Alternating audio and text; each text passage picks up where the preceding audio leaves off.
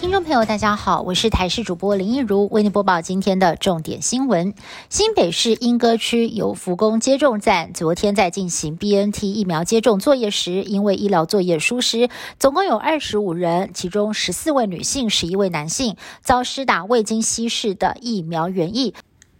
所幸这二十五个人状况正常，而负责施打的恩主公医院接种作业遭到了暂停，而这也是全国首次发生整瓶浓缩液打在民众体内的事件。依照正常计算，每瓶 BNT 疫苗大约可以打六个人，但是恩主公医院却把每一瓶给一个人施打，打到第二十五人才发现，等于足足少打超过百人。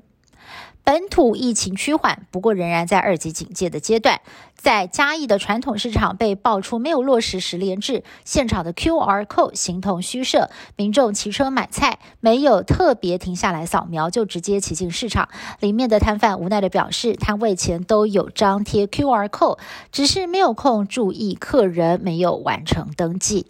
嘉义市政府建设处表示，会持续的加强宣导，呼吁民众防疫还是不能松懈。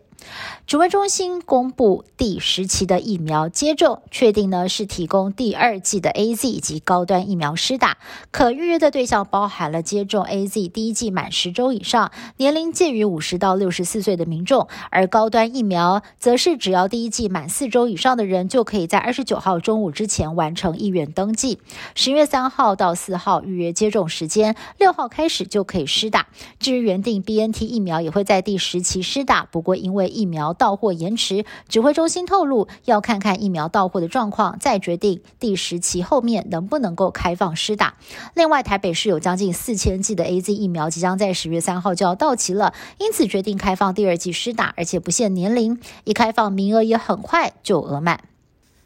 B N T 疫苗优先提供给国高中生接种，原本估计数量应该够，不过却传出因为配送的问题，校园暂停施打，几乎全台湾各县市都受到了影响。指挥中心发言人庄仁祥坦言，原本预期新一批的疫苗十月五号就可以配送衔接，但是供货有延迟，导致校园还缺三十万剂，所有县市都可能会受到影响。目前台北市统计有十九间学校，一点三万名学生没有办法在十月初如期施打疫苗，接种的时间将延后到十月九号之后。至于高雄受影响的人数更是高达两万五千人，总共有四十八所学校的延后施打。各国力拼拉高新冠疫苗的覆盖率，入境隔离限制也逐步放宽。日本在二十七号就宣布，十月一号开始，只要完整的接种辉瑞、莫德纳跟 A Z 三种疫苗，隔离期限就可以从十四天缩短到十天。同时，泰国更进一步的宣布，完整接种疫苗入境泰国的旅客，隔离期从十四天减为七天。十一月份开始入境曼谷、帕塔亚。清迈还有华兴等旅游胜地，只要疫苗打好打满，都可以免隔离。挪威完整接种疫苗的人口已经接近七成，政府预警在二十四号宣布，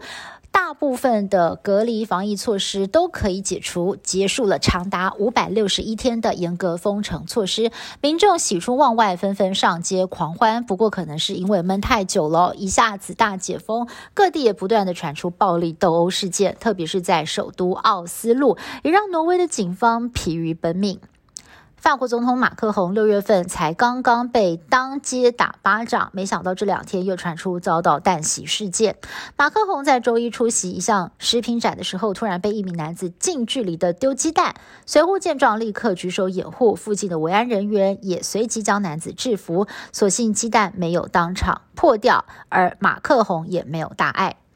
以上新闻是由台视新闻部制作，感谢您的收听。更多新闻内容，请您持续锁定台视各节新闻以及台视新闻 YouTube 频道。